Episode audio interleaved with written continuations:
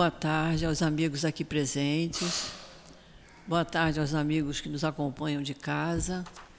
Estamos iniciando a nossa reunião de quarta-feira. Hoje, quarta-feira, nós temos essa reunião de agora, das três horas, e temos também a das sete horas da noite. É, o primeiro pedido é que, por favor, diminuam a campainha do celular para que não toque durante a nossa, o nosso estudo. Hoje, quarta-feira, nós temos o trabalho da cura, tanto nesse horário de agora como no horário da noite.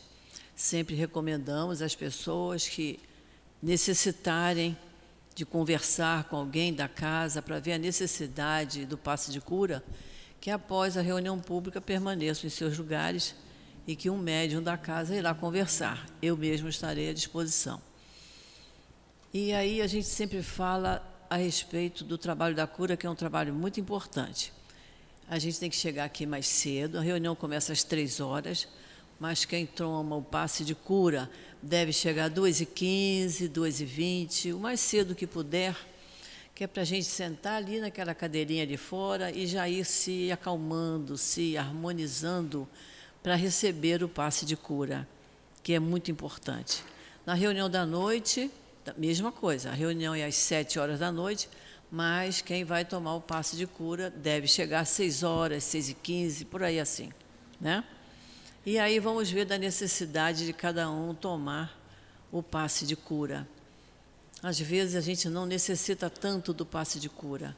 A, necess... a gente necessita vir mais vezes à casa, participar dos estudos da casa, participar dos trabalhos da casa, quem ainda tem condições de participar dos trabalhos da casa, que se ofereça, conversar com o Newton, que é o nosso presidente, e ele vai indicar uma, uma tarefa de acordo com o nosso tempo, com a nossa disponibilidade.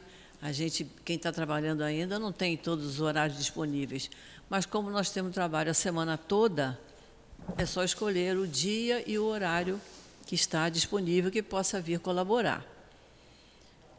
Nós temos também os cursos da casa.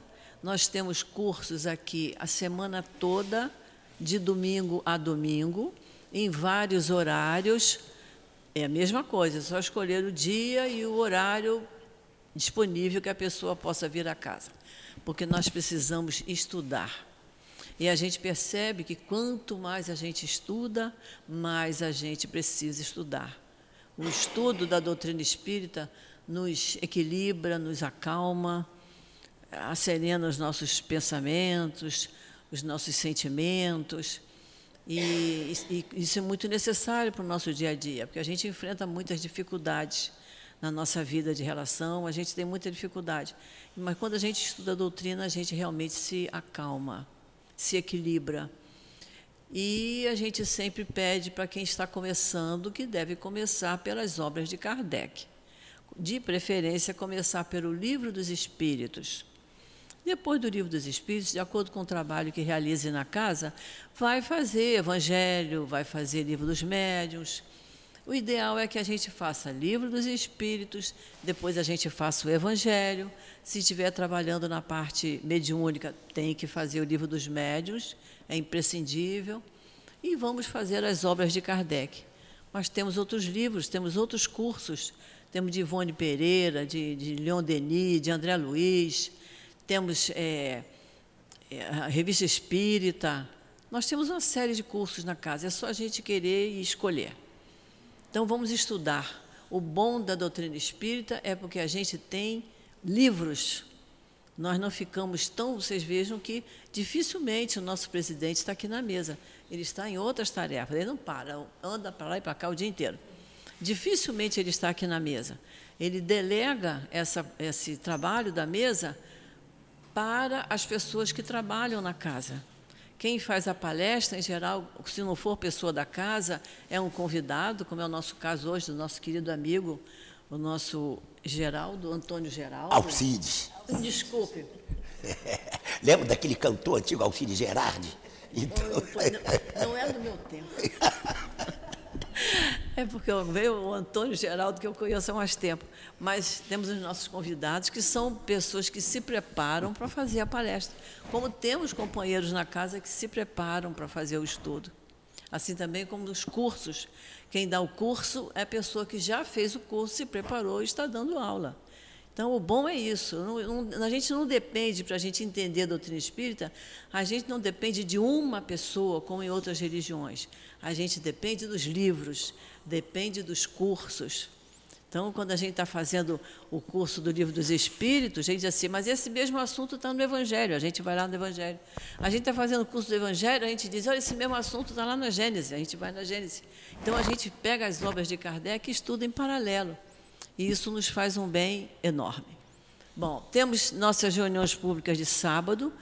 Na parte da manhã, do sábado, nós temos o trabalho da nossa obra social Antônio de Aquino, que nós atendemos uma série, uma quantidade de centenas de famílias que ficam lá atrás no telheiro. Todos chegam de manhã, tomam café da manhã, estudam aqui, participam dos estudos da casa, desde o bebezinho até a idade adulta. Nós temos salas separadas de acordo com as idades, todos eles estudando doutrina espírita e, em paralelo, a obra social. Então, por isso que a gente está sempre pedindo, pedindo, pedindo para que participem, né? A gente sabe o que, que a gente toma em casa no café, né? É café, é leite, é açúcar, é pão, é margarina. Vamos colaborar. Na hora de comprar o, o meio quilo de café para casa, compra meio quilo para cá. Não é isso?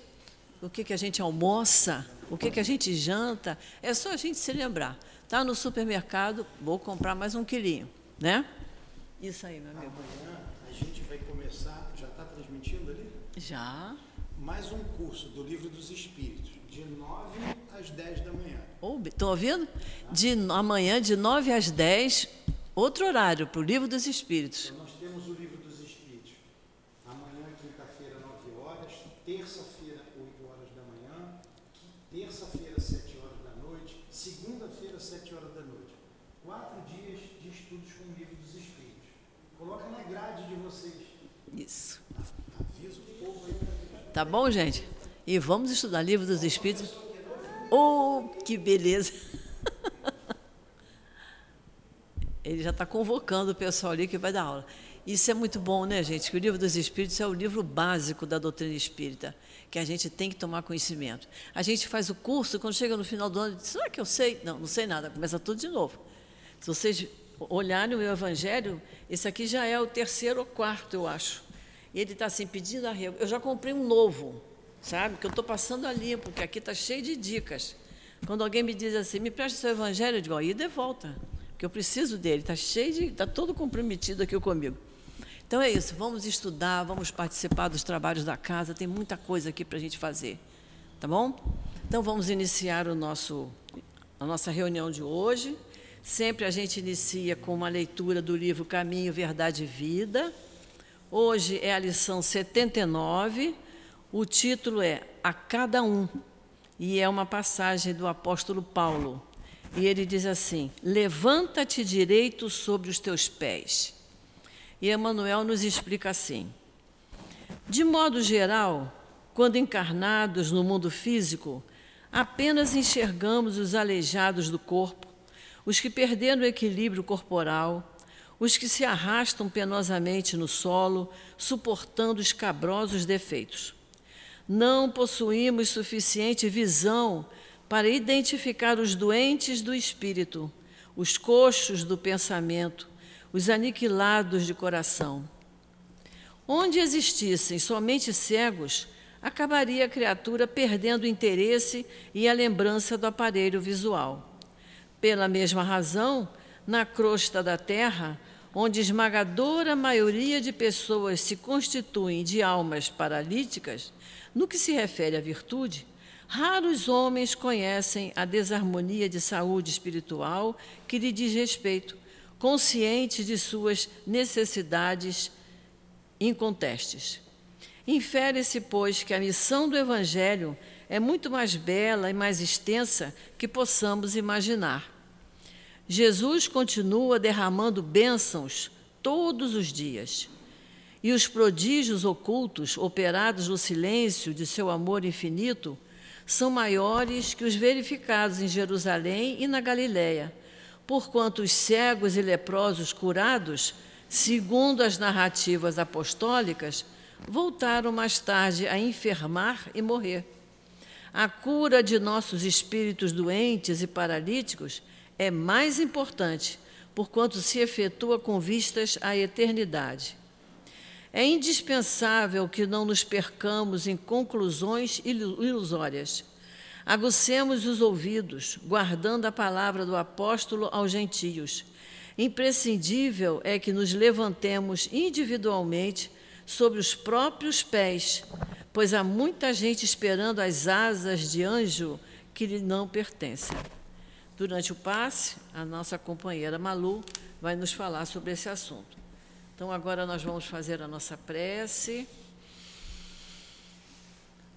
Querido Mestre Jesus, estamos todos aqui, Senhor, reunidos no nosso SEAP, na nossa casa de amor, reunidos em Teu nome, Jesus, pedindo as Tuas bênçãos para cada um de nós, pedindo as Tuas bênçãos aos companheiros que vão nos dirigir a palavra na tarde de hoje pedindo as tuas bênçãos para todas as tarefas que estão sendo realizadas, para o passe de cura, Senhor, que também está sendo realizada. É um trabalho de amor e que precisa muito, Senhor, das tuas mãos milagrosas sobre cada médium, sobre cada necessitado. Pedimos, Senhor, que permita que os espíritos queridos que aqui trabalham incansavelmente venham mais uma vez em nosso socorro. O nosso querido altivo, Antônio de Aquino, Dr. Herman, Baltazar, Allan Kardec, Leon Denis, todos esses espíritos amorosos que possam estar junto de nós, nos orientando, nos intuindo, alertando a nossa atenção para que possamos aprender um pouquinho mais dos teus ensinamentos.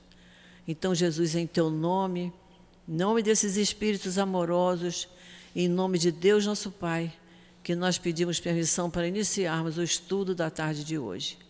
Graças a Deus. Nós vamos até que horas? O estudo hoje que vai ficar a cargo do nosso companheiro Alcide Geraldo, não vou errar mais o nome dele. Eu sou do Centro Espírita de Jacarepaguá, que está completando 150 anos. Qual o nome? Centro Espírita de Jacarepaguá. O nome é esse? É. Centro Espírita. Está completando este mês 150 anos. 150 anos, o centro lá de Jacarepaguá que ele, que ele trabalha. Está ali no Pechincha, no Largo do Pechincha. No Largo do Pechincha. Muito é. bom, é isso aí. Nós só temos quatro. Estamos engatinhando ainda. Não, pera, vou ler um pedacinho do Evangelho só. Pode ler. É, é, nós estamos no capítulo 10, Bem-aventurados que são misericordiosos. O nosso companheiro hoje vai falar do item 14, que é o perdão das ofensas, que eu vou ler só um pedacinho. Quantas vezes perdoarei a meu irmão? Vós lhes perdoarei não sete vezes, mas setenta vezes sete. Eis um dos ensinos de Jesus que mais deve impressionar a vossa inteligência e falar mais alto ao vosso coração. Então, que Jesus abençoe o nosso companheiro. Bem, meus irmãos, boa tarde a todos. Agradecendo a Deus e a direção da casa que nos permitem estar aqui para aprendermos um pouco mais dos fundamentos da vida. Porque nenhum de nós, em sã consciência, quer sofrer. Nenhum de nós, em sã consciência, quer morrer. Agora, a pergunta que a gente faz: por que e para que eu vivo? Por quê? A causa. Para que a finalidade? Como a própria ciência reconhece, como a própria filosofia reconhece, tudo é uma relação de causa e efeito. Então a vida em si é um efeito e tem uma causa. Qual é a causa da vida? Albert Einstein um dos sacerdotes da ciência que Deus enviou à Terra, uma vez perguntado por que o Senhor, um cientista acreditar tanto em Deus? A resposta que ele deu é a mesma que está no livro dos Espíritos. Basta olhar a natureza. Se não é obra do homem, é obra de quem? Então, diante disso, reparem, interessante. Ele era judeu, não mandou ir para a sinagoga. Não mandou frequentar religião alguma. O que, é que ele falou? Basta olhar a natureza. Por que, que ele falou basta olhar a natureza? O grande templo da religiosidade é a natureza. Os templos de pedra construídos pelos homens atestam uma religião, mas a religiosidade, aquele sentimento de encanto, vem da sabedoria, de entender os mecanismos que regem a vida. Nós também percebemos que a primeira pergunta do livro dos Espíritos qual é? O que é Deus? E qual é a resposta que a gente encontra? Inteligência suprema, causa primária de todas as coisas. Qual é a sede da inteligência? A mente. Tanto que André Luiz diz que a mente do homem cria com base na mente do Criador. Então, segundo Emmanuel e André Luiz, nós somos identificados como co-criadores. Por quê? O mineral pensa? Não. O vegetal pensa? Não. O animal pensa? Não. No processo evolutivo, quem é que pensa? O homem. E aí surge o que é interessante. De toda a criação, quem é que pode reconhecer a Deus ou negar a Deus? O homem. E se nós falamos aqui que Einstein, um dos apóstolos da ciência, enviado por Deus à Terra, paremos para pensar. Afinal, para que nós vivemos? Aqueles que dizem que nós viemos ao mundo para sofrer. Agora vamos pensar que nós todos juntos nós queremos que nossos filhos sofram. Nós queremos que nossos netos sofram. Que os nossos amigos sofram. Então, como, como nós, criaturas tão diminutas na compreensão da vida, não queremos que nossos entes queridos sofram, Deus vai querer que nós soframos? Não. Então, para que, que nós vivemos? Para aprendermos a ser felizes. Para isso que nós vivemos. E mais ainda, se nós perguntarmos, mas seu Alcides, aonde e como eu posso falar com Deus e Deus me diz? Lá no livro dos Espíritos também está escrito sobre as leis divinas. E o que, que lá está escrito sobre as leis divinas? As leis físicas e as leis morais. As leis físicas, está escrito lá, são estudadas pela ciência. Fazer uma pergunta. Todo mundo sabe que se eu jogar uma pedra para o alto, ela sobe e desce. Desde que o mundo foi criado, tudo sobe e tudo desce. Isso é invenção do homem. Isso é uma lei da natureza. Então, isso é um mecanismo divino que Newton um dia chamou de lei da gravidade. Outro exemplo das leis divinas, como nossa relação com Deus. As leis da genética. A gente vai para a escola e diz que Mendel é o pai da genética. Porém, ele mesmo era filho de alguém. Então ele mesmo é uma herança genética. Então as leis da genética são anteriores aos homens. Os homens apenas buscam, a ciência busca, ao estudar os mecanismos da natureza, explicar, para que a gente possa se livrar de problemas. Por exemplo, este prédio, uma obra de engenharia, se não obedecer às leis da natureza, do equilíbrio, ele cai. Então fica claro que ao cumprir as leis da natureza, eu me liberto dos problemas. E hoje, em que a ciência avançou cada vez mais, avançamos muito.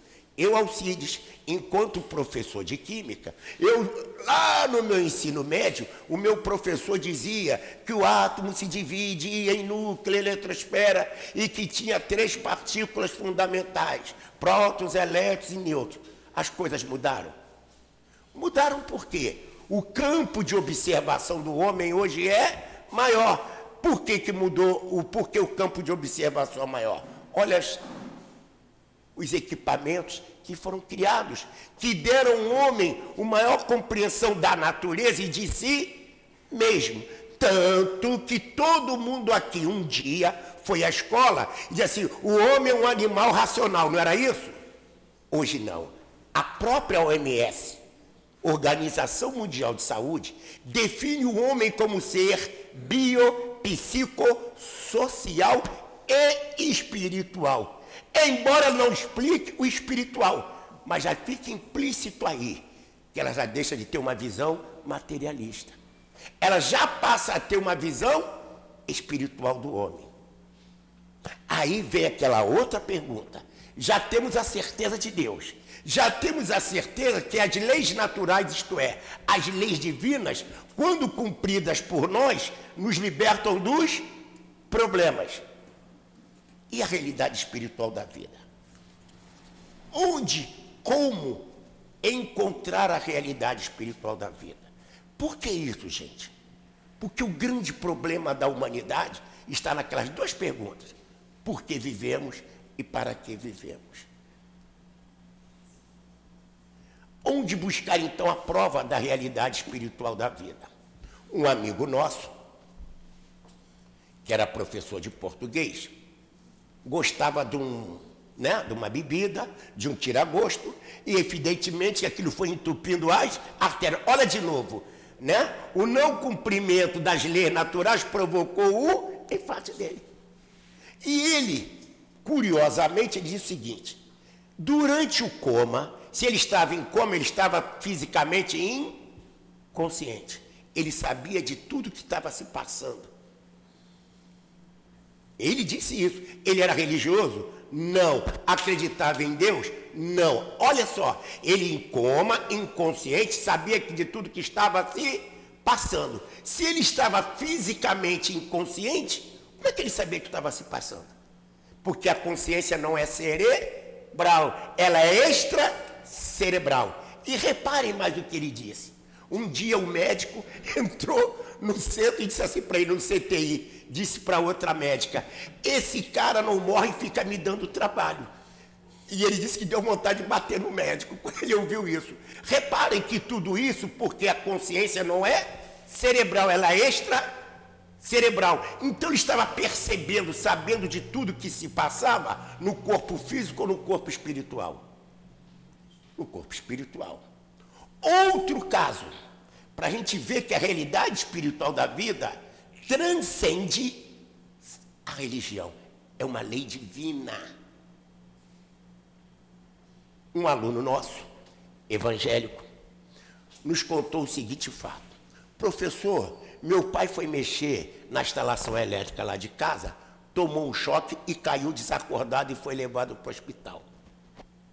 Depois ele teve alta, voltou para casa e disse o seguinte para a família: Engraçado, durante o coma, eu conversei com fulano, Bertano, Ciclano, só morto.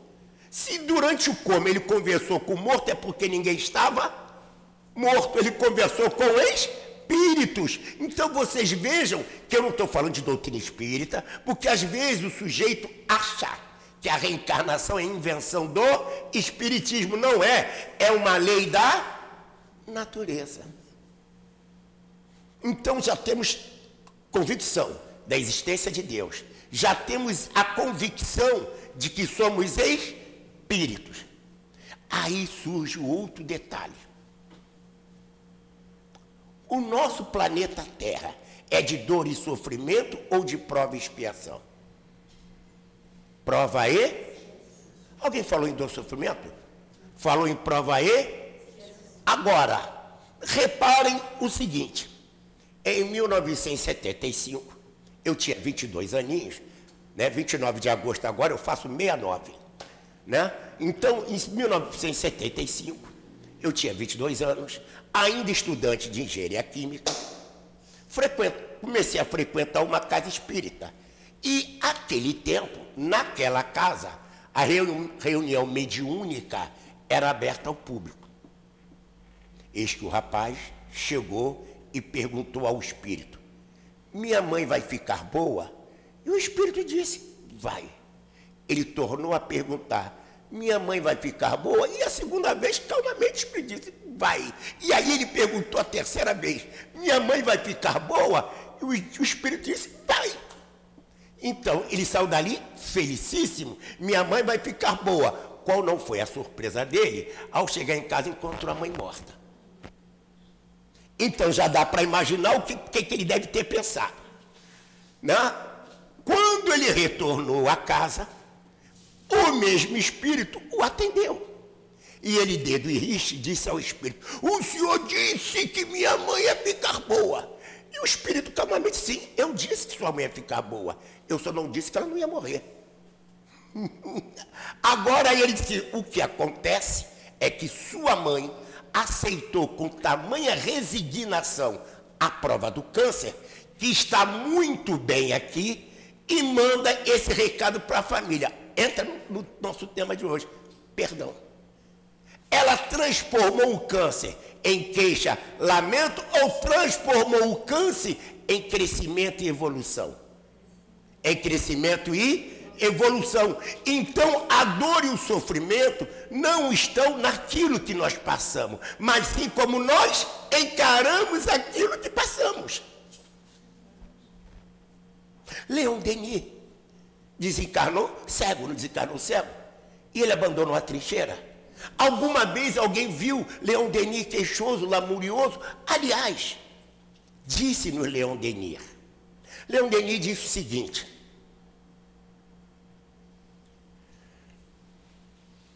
A minha igreja é o universo. Meu altar é minha consciência. Minha religião é o amor. Você diz, mas ele não era espírita? Por que, que ele falou que minha religião é amor? Não existe religião sem amor. Você está entendendo? E aí vem o detalhe. Assim como a resignação diante do câncer levou esta moça a curar-se em espírito, porque ela transformou a prova e expiação em evolução. Então, tudo que nós passamos na vida é para a gente evoluir, aprender a ser feliz. Amazonas Hércules, tão menino, tão jovem, internado, não foi? Na colônia de Curupaiti. E o que ele é hoje? Um espírito sofredor, um espírito feliz porque ele transformou a doença degenerativa em perdão para si mesmo. Dona Ivone do Amaral Pereira, depois de várias encarnações como suicida, ela vem encarnar onde? No Brasil.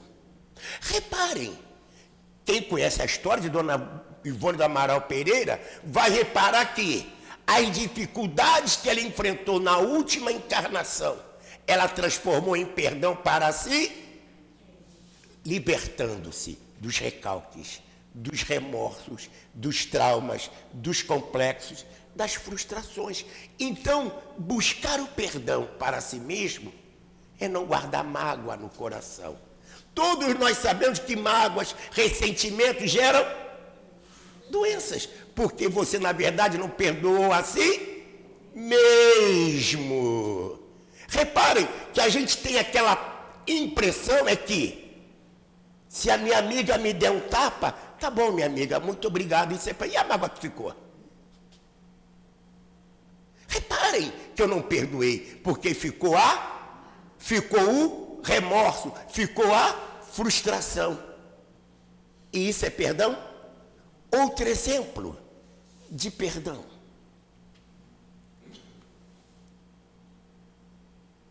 Joana de Cusa, prostrada no madeiro, pronta para ser queimada. E vê o carrasco romano e diz assim para ela: Teu mestre Jesus só te ensinou a morrer? Ela diz assim: Não, também me ensinou a te amar. Olha o perdão a si mesmo, por quê? Ela guardou mágoa, guardou rancor, não desencarnou sofredor ou feliz. Mas se ela guardasse mágoa, ela sair da conexão do seu carrasco? Não. Outro exemplo, que a gente pode buscar do perdão a si mesmo. Falamos de Joana de Cusa. Podemos falar de Mahatma Gandhi. Mahatma Gandhi leva o tiro fatal. E alguém pergunta a ele: Mahatma, você perdoa? E ele disse: Não, ele não me ofendeu. Ele guardou mágoa, guardou rancor, desencarnou o quê? Feliz. Então, se eu levo a mágoa no coração, como é que eu vou desencarnar? Infeliz, sofredor. Se o câncer me provoca revolta e desespero, como é que eu vou desencarnar? Canceroso ainda, porque na verdade a doença do corpo físico é oportunidade de cura para o corpo espiritual.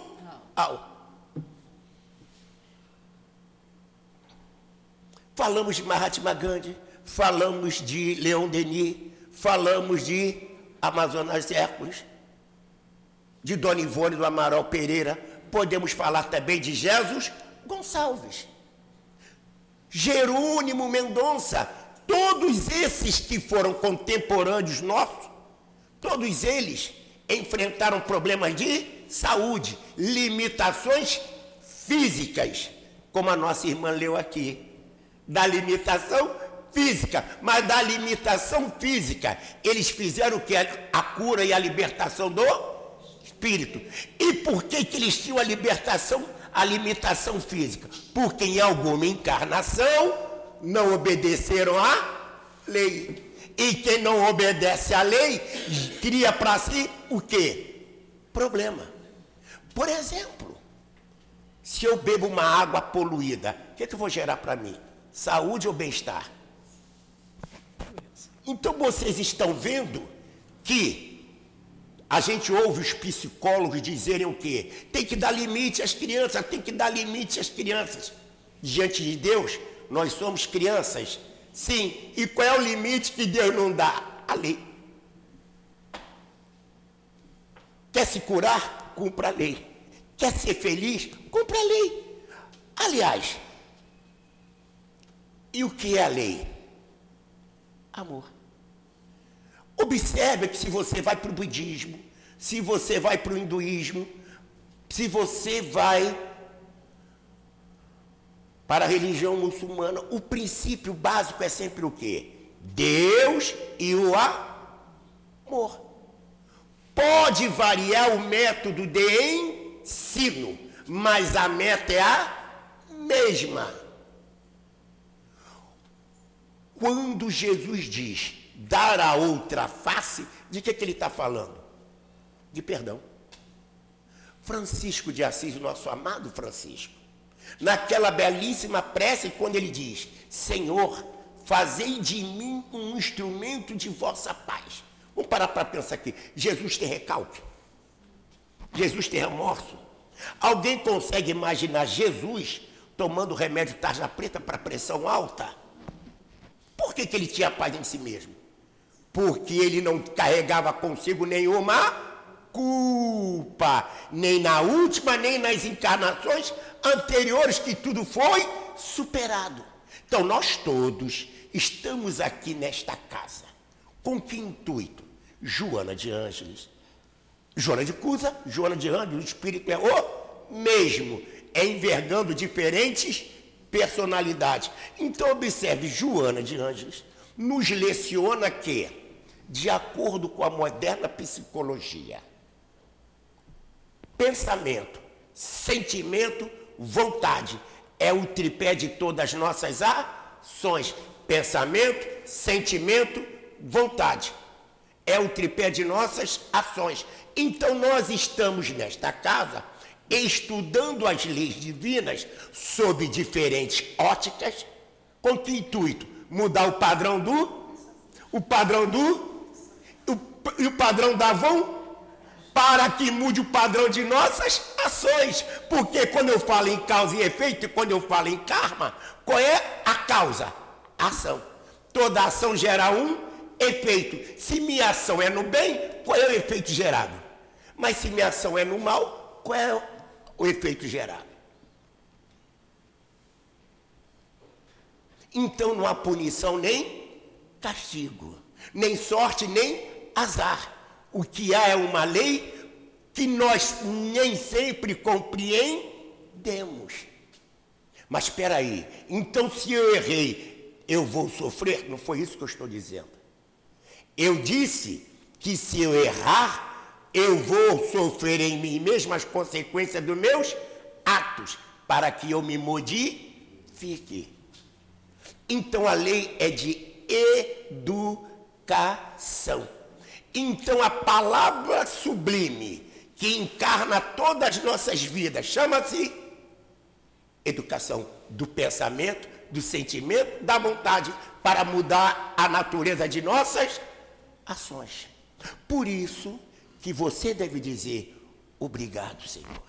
Porque cada problema que você passa não é punição nem é uma oportunidade de você estar aqui. Porque se sua vida fosse um mar de rosas, você não estaria aqui com certeza. E não estaria aqui com certeza. E como leu nossa irmã, você estaria agravando suas responsabilidades.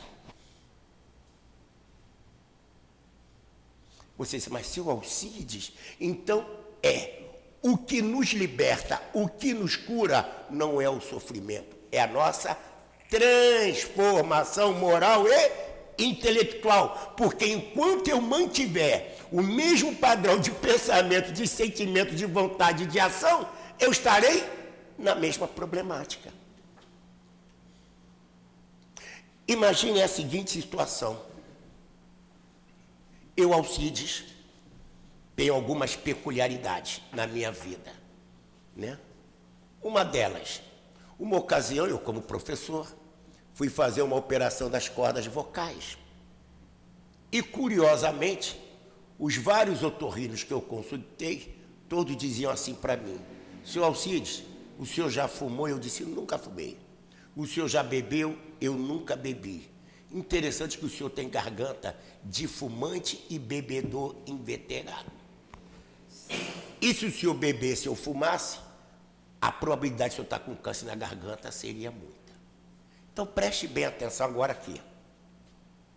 Está claro que outras encarnações, isso aqui foi mal utilizado por mim. Então agora você vai voltar lá, professor, para falar bem para os jovens.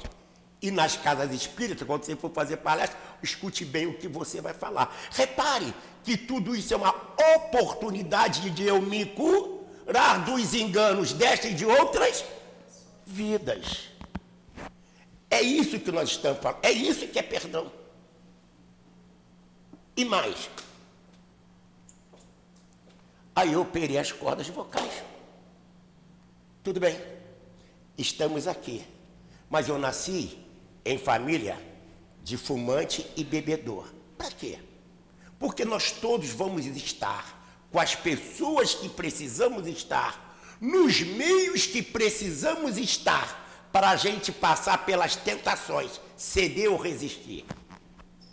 Resistir. Ah, a carne é fraca. Quem pensa, quem sente é a, é a matéria ou o espírito? É o espírito. E lembra, pensamento, sentimento e. Então educa teu pensamento, educa teu sentimento, educa a tua vontade, que aí entrará. Jesus é outro exemplo do perdão. O que, é que ele diz na cruz? Ele xingou alguém na cruz? Pai, perdoa-os porque eles não sabem o que. Nós sabemos o que fazemos. Por isso fazemos mal a nós. Quando fazemos mal a outrem. E outrem não é somente um ser humano, qualquer animal, qualquer plantinha, qualquer mineral, vegetal, animal, homem que a gente maltrate, a gente está fazendo mal a quem? A nós mesmos. Poluir a natureza é fazer o mal a quem? A nós mesmos. E reparem, pela lei de causa e efeito, quando eu provoco o desmatamento, olha só, o princípio espiritual não está no mineral? Evoluindo. Não está no vegetal? Evoluindo. Não está no animal? Está evoluindo. Está no. Quando eu interfiro maldosamente nesse processo evolutivo, eu violentei a lei divina. Criei o que para mim? Facilidade ou embaraço? Embaraço que eu vou ter que reparar, e enquanto eu não reparar, não encontrarei perdão. Então, o objetivo da prova expiação é a gente reparar e não sofrer. Ah, fulano está muito bem porque sofreu muito. Como? Se ele desencarnou revoltado. Percebeu? Ele não transformou em melhoria moral e intelectual. Encontrou perdão? Exemplo de perdão. André Luiz. Como é que ele desencarna? Suicídio indireto, não é isso? E o que ele é hoje? Olha o salto evolutivo. Não preciso esperar desencarnar para evoluir, não. Em qualquer dimensão física ou não, a lei divina é a evolução para todos. E evoluir para todos é encontrar perdão para nós, amando e servindo a coletividade onde a gente é situado. E amar e servir coletividade pode ser a família? Pode. Pode ser o ambiente de trabalho? Pode. Pode ser o ônibus? Pode. Pode ser o banco? Pode. Pode ser a casa lotérica? Pode ser a casa espírita? Então, em qualquer lugar que nós todos estejamos, nós estamos ali, porque Deus ali nos possibilitou o quê? A oportunidade de reparar o que está errado dentro de nós.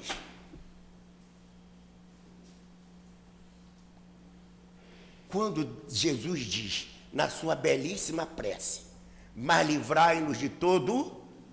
De que mal que ele está falando? Do mal que está dentro de mim, porque é o mal que me faz mal, é o mal que está dentro de mim. O que, que os espíritos disseram a Kardec? Orgulho, vaidade egoísmo. O tripé das nossas infelicidades. Então, enquanto eu for orgulhoso, vaidoso, egoísta, o mal estará dentro de mim. Correto? Então nós todos estamos aqui, aprendendo a orar, aprendendo a amar, sim, porque só o amor cura, só o amor liberta. Falamos de André Luiz, não falamos? Falamos. Ele deu entrada como suicídio indireto, não foi? Por que, que ele deu entrada como suicídio indireto? Pelos hábitos que, ruins que ele tinha, que provocaram a doença do corpo físico, que apressou o desencarne. Aí você deve estar dizendo assim, puxa, seu Alcide, imagine agora que da minha lição pessoal, se eu fumasse e bebesse, o que, que eu seria agora? Percebeu? Então eu tinha que estar no meio que eu precisava estar, com as pessoas que eu precisava estar, precisava estar, para eu sofrer todo tipo de tentar, para ceder ou resistir. Para resistir. E para resistir, o que, que isso exige de mim? Disciplinar o pensamento, o sentimento e a vontade. Então, meu amigo, minha amiga, meu irmão, minha irmã, que aqui estamos nós todos estamos aqui olhando para o outro, sabe por quê? Que Deus olhou e disse assim, já está na hora de você ir lá rever aqueles seus velhos amigos de outras etapas. Vejam como o amor de mãe, amor de mãe não tem igual. Domingo é dia dos pais, não, tem, não é? Mas o amor de mãe é, é insuperável. Uma ocasião, eu cheguei em casa e falei para minha esposa, ô Sheila, não vou mais fazer palestra nenhuma porque eu não sou obrigado. Estávamos só eu e ela em casa, sozinhos. Isso foi na sexta-noite. Mas no domingo à tarde, eu tinha que ir a uma casa espírita lá em Caxias, onde eu nunca tinha ido naquela, naquela casa. Fizemos a palestra, tema da palestra, pensamento e mediunidade, domínios, no livro Domínios da Mediunidade. Quando acabou a palestra, veio uma senhora simpática e disse assim para mim, ô senhor Cides, preciso muito falar com o senhor. Eu disse, pois não, minha senhora, pode falar. Ela me perguntou o seguinte, por acaso sua mãe é Clotilde? Eu disse, é, eu tenho recado da sua mãe para o senhor, para o senhor não parar de fazer palestra. Reparem que mãe é mãe para sempre. Por quê? Provavelmente, ó, senhor Alcides, o senhor usou mal a palavra em outras encarnações, agora o senhor vai voltar lá, falar as coisas que o senhor devia ter falado antes. Perceberam? Mas quem ama se preocupa em se dar pelo outro. Ela disse: Não, eu não posso deixar meu filho errar de novo. Vocês estão vendo como, fisicamente, se eu faço a instalação elétrica, se eu não cumpro as leis naturais da fiação, o que, que vai acontecer? Isso vai entrar em curto-circuito. As leis físicas. Se eu fumo, como demais, o que, que eu estou violando? A lei física, gerando uma consequência moral. Porque para nós, encarnados e desencarnados na faixa humana, Há duas leis físicas que temos que cumprir: a moral e a física. Senão não tenho perdão. Já que eu falei em Francisco de Assis, eu comecei e não terminei, não foi isso? Senhor, fazei de mim instrumento de vossa paz. O que é ter paz? É não ter peso na consciência. E o que me dá a paz? O direito que eu alego ter ou o dever que eu cumpro? Toda a tragédia de cada um de nós é fruto do direito que eu alego ter ou do dever que eu deixo de cumprir? Do dever que eu deixo de cumprir. Cada um de nós, quando deixa de cumprir o dever da lei de justiça, amor e caridade, infringe. E quem infringe a lei divina, o que, que arruma para si? Vai precisar de quê? De per não. Não tem saída. Quando alguém diz para você assim, você é um recalcado, você é um complexado, você é um frustrado, você fica ofendido? Não devia. Quem não é complexado? Quem de nós não tem complexo? Quem de nós não tem trauma? Quem de nós não tem remorso dessa e de outras encarnações? Quem de nós hoje não olha para trás e diz: Ah, se eu soubesse? Quem não diz também muitas vezes: Ah, se eu soubesse o que eu sei, não amava a quem amei, não beijava a quem beijei, não jurava o amor que jurei. Não é? Por quê? Não é isso? Mas você tem que superar isso. Vai ficar mágoa dentro de você? Não. Vai ficar frustração dentro de você? Não. O que, que você vai fazer? Esquecer e ir adiante. Isso tudo é perdão. Outro exemplo. A mãe bate boca com o pai, dizendo que o filho é mal educado por culpa da mãe. A mãe diz que é culpa do pai. A pergunta é: bater boca resolve o problema? Não. Só vai resolver o problema se pai e mãe cumprirem seus deveres diante daquele espírito. Por isso que Jesus de lá, o que fizeste dos filhos que eu te dei. Os filhos que Deus está nos dando não são somente os filhos carnais. Todo aquele que cruzar nosso caminho é um filho de Deus. Como nós vivemos em regime de influência mútua. Se a minha influência é boa, e se a influência que eu exerço sobre o outro é ruim? Eu sou indiretamente responsável pelo tropeço do outro. Então, quando você for aconselhar alguém, cuidado com o que você vai dizer. Porque todo mundo é doutor em vida alheia. Todo mundo tem solução para o problema dos outros e para si mesmo. Cuidado. Senhor, fazei de mim um instrumento de vossa paz. Onde houver ódio, que eu leve o amor. Por quê? Qual é a face oposta do ódio? O amor é dar a outra face. Isso é que é dar a outra face. Qual é uma face do ódio? Qual é a outra face? O amor, porque nós vivemos num mundo dialético, num mundo bipolar, positivo, negativo, homem, mulher. Então a gente vive na polaridade. E observem, para eu ter corrente elétrica, é preciso que os polos positivos e negativos se façam um só. Olha a união dos opostos trazendo isso. Por isso que meu, Jesus dizia que eu e o Pai somos um só. A gente não pede para fazer a vontade de Deus. A gente quer que Deus faça a nossa vontade. Não é isso. A felicidade é fazer a vontade de Deus. Então, se Deus te der um câncer, agradeça. Se Deus te der uma cegueira, agradeça. Não se sinta castigado nem punido. Veja nisso uma oportunidade de você se corrigir, ou seja, encontrar perdão para si mesmo. Ah, meu Deus do céu, não é? Estar aqui é muito bom, não é? Qual é o problema? Enquanto estamos aqui, o pensamento sobe, não sobe? Sobe. Aí quando a gente sai ali, o jogo do Flamengo, o cartão de crédito, aí o padrão baixa, volta tudo outra vez. Lembra que daqui a pouco, lá no tratamento, no passe, alguém vai estender a mão sobre sua cabeça, o chakra coronário, que comanda todos os outros. Os chakras estão atrelados ao sistema endócrino, produtor de hormônios. Aí estimula os hormônios do bem. Aí você se sente aliviado. Mas quando você sai ali na porta, você mantém o padrão de pensamento?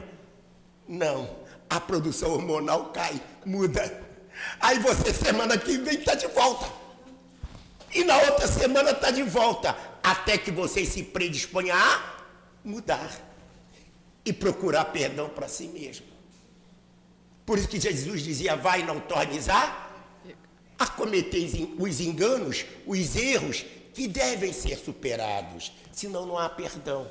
Aliás, quando eu disse aqui elevar o pensar, o tema de hoje está ligado ao sermão da montanha. Reparem que os ensinos de Jesus podem ser estudados de três modos: sentido histórico, sentido mitológico e o sentido místico.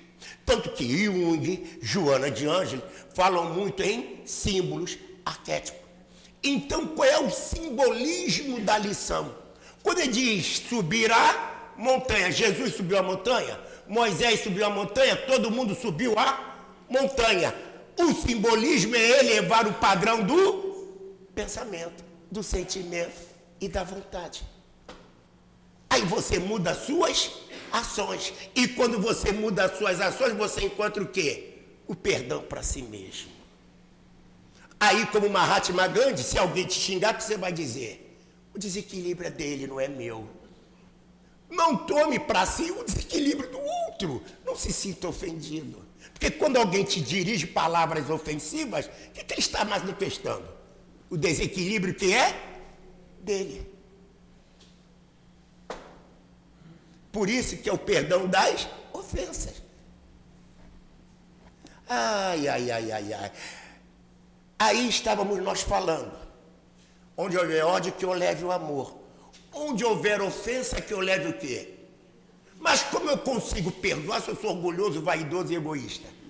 Se meu coração está cheio de mágoa, de rancor.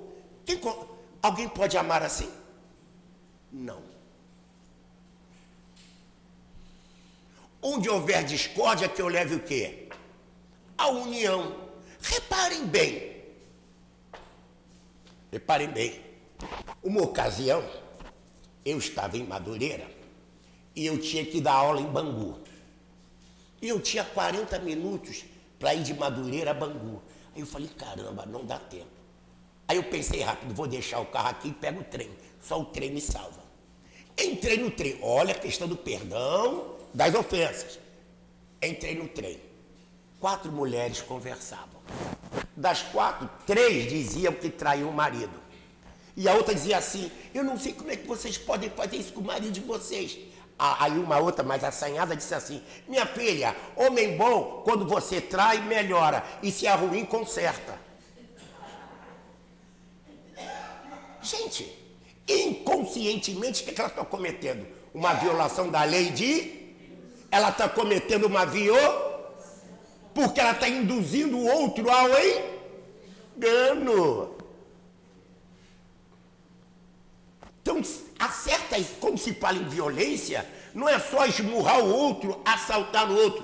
Qualquer indução a um comportamento equivocado é uma violência à lei divina. São essas coisas que a gente precisa enxergar. Quantas e quantas vezes a gente está na fila da lotérica, em dois minutos, aquele idoso vira nosso amigo de infância. Em dois minutos ele desabafa e conta toda a vida dele, não é isso? Por quê? Angustiado, aflito, ele precisa de alguém que o ouça. Dê um ouvido a ele. Não diga velho chato, tenha paciência. Porque você já imaginava se Jesus não tivesse paciência com a gente? Já pensou? Nós nem estaríamos aqui, não é verdade? então, é preciso que a gente aprender a tolerar. Aliás, Joana de Anjos nos ensina que paciência vem de paz, paz, ciência, conhecimento. Para eu ter paciência, eu preciso conhecer a paz. Para eu conhecer a paz, eu preciso tê-la em mim mesmo. Fazendo o quê? Encontrando perdão para mim mesmo. Onde houver discórdia, que eu leve a união. Você vai visitar site de fofoca? Porque quando você visita site de fofoca, o que, que você estimula? A fofoca. A primeira pessoa. Ih, você sabe! Aí olha você desencadeando a fofoca. Isso tudo é violência. As leis divinas. Onde houver discórdia que eu leve, onde, onde houver dúvida que eu leve, a fé. Prestem bem atenção, onde houver dúvida que eu leve a fé. Quantas pessoas não dizem para nós, às vezes da mesma família nossa, diz assim: Ah, você já vai para lá rezar, você já vai para o centro, você reza, reza, reza e está cheio de problemas. Uma ocasião, né? A crise financeira bate no bolso de todo mundo. E estávamos numa pendaíba que fazia gosto. Aí minha esposa disse assim para mim: Puxa, você faz palestra, você dá passe, você vai para reunião muito única. E nós estamos passando por isso. Eu disse, mulher, se rezando tá assim, se parar de rezar vai ficar pior. Vamos continuar. Então vocês estão vendo que o problema não está naquilo que nós passamos, mas como nós encaramos aquilo que passamos. É isso que gera dor, o sofrimento e nos tira o perdão. O perdão às ofensas, às leis divinas. Onde haver erros que eu leve a. Reparem, a gente precisa cuidar com isso tomar muito cuidado com isso. Né? As mídias estão aí, cheias de agressões, cheias de ofensas.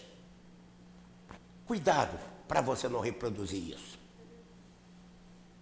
Muito cuidado. Onde houver desespero, o que, é que eu leve?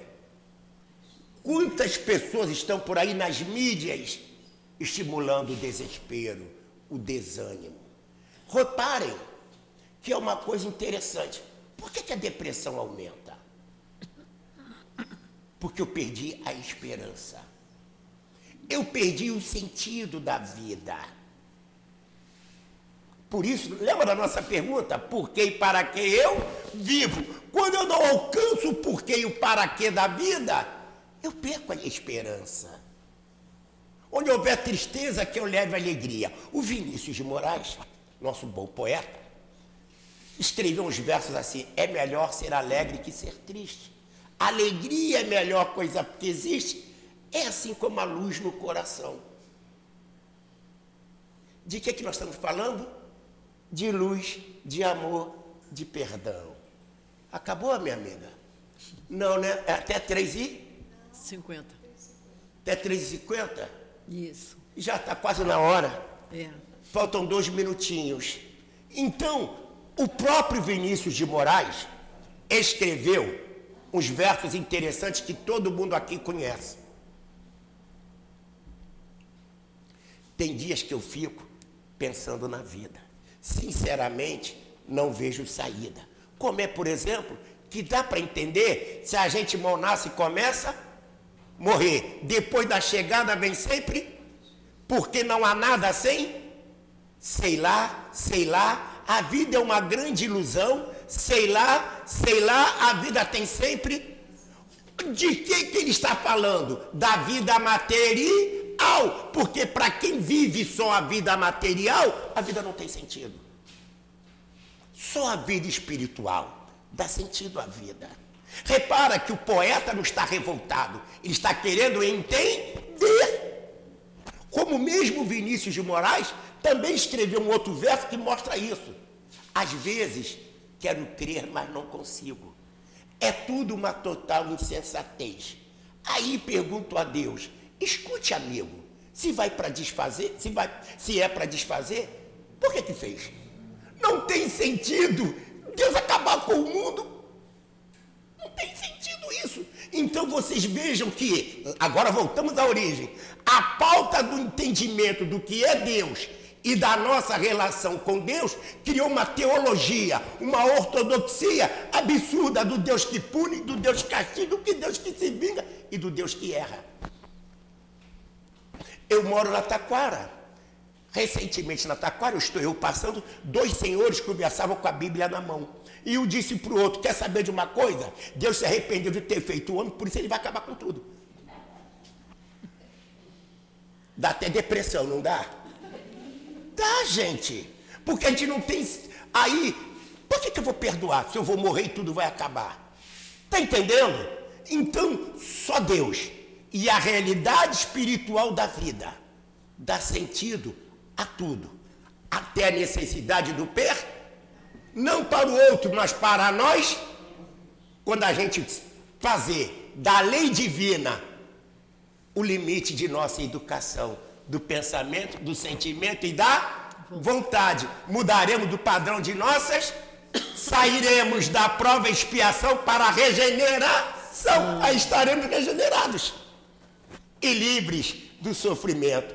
Então, para fechar o nosso estudo, quer deixar de sofrer? Se regenere. Para se, se regenerar, o que você vai ter? Perdão para si mesmo. Ó, Dona Ivone, André Luiz, Amazonas Ecos, Jesus Gonçalves, Jerônimo Mendonça, não faltam exemplos educativos. O que falta é vontade. Que tenhamos essa vontade. Muito obrigado a todos. E se houver amanhã, até a próxima. Nós agradecemos muito ao companheiro Alcide Geraldo, que fez um, um, estudo muito, muito interessante, muito gostoso. Foi muito bom olhar daqui, que eu vi que ninguém cochilou. Porque todo mundo fez a palestra junto com ele, não foi? Foi muito bom. Que essa... com certeza. É isso mesmo. Realmente essa é, uma da, é a primeira de muitas que ele vai estar aqui junto conosco. Nós agora vamos passar a segunda parte da nossa reunião, que é dedicada ao trabalho de passe. Pedimos aos médiuns que se posicionem, enquanto nós outros vamos é, procurar a melhor posição na nossa cadeira, vamos pensar em Jesus, vamos lembrar que temos um anjo de guarda que está sempre junto de nós ouvindo as nossas súplicas.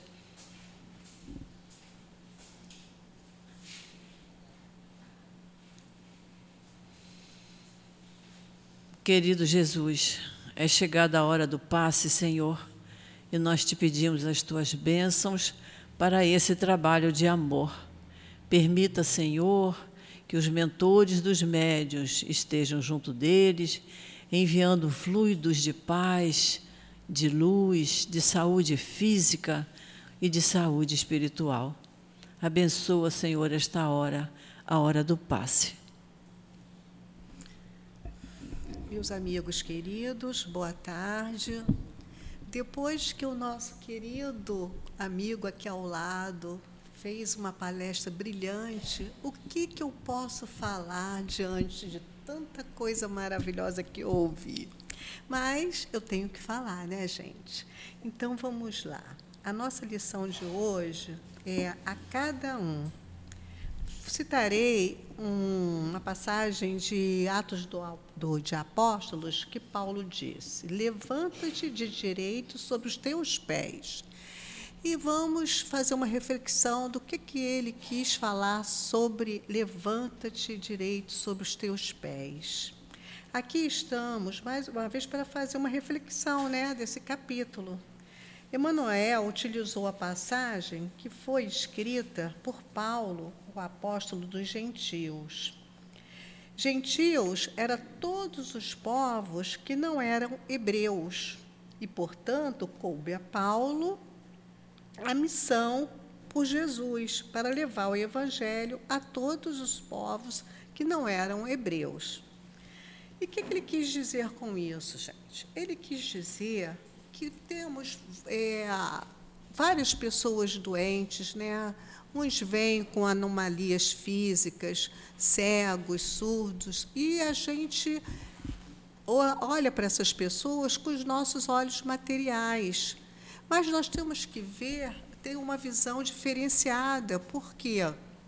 Porque nós temos que ver que todas as anomalias físicas têm suas causas na no espírito. E o espírito precisa dessa. É, a, de, de, desse é, ensinamento para poder evoluir e as dores não serem mais é, a, a, é, nos causando os males físicos. Portanto, a nossa mensagem é, depois que todo o nosso amigo aqui falou, é que nós temos que ter é, os nossos pensamentos em evolução, perdoar-nos por todos os males, para que nós possamos ter uma vida que Jesus veio nos ensinar. Que assim seja. Uma boa tarde para vocês, um final de semana maravilhoso, uma semana abençoada para todos nós. Obrigada, meu amigo. Vocês. Obrigada, Gracildes. E assim, querido Jesus, ao término do nosso estudo desta tarde, nós só podemos agradecer pelas bênçãos recebidas, por termos nos sentido acariciados, Senhor, pelo teu amor, envolvidos pelo teu manto de luz, de serenidade, e que possamos, Senhor, lembrar sempre dos teus ensinamentos, lembrar dos exemplos que o nosso irmão nos passou na tarde de hoje, para nos mantermos pacificados por todo o dia de hoje. Então, Jesus, abençoando a cada um de nós, abençoando aos trabalhadores desta casa, a todos os cantinhos onde são executadas as tarefas na nossa casa de amor. Nós te pedimos, Senhor, a tua permissão, a permissão desses espíritos amigos que aqui trabalham e a permissão de Deus, nosso Pai, para darmos por encerrada a reunião pública da tarde de hoje. Graças a Deus.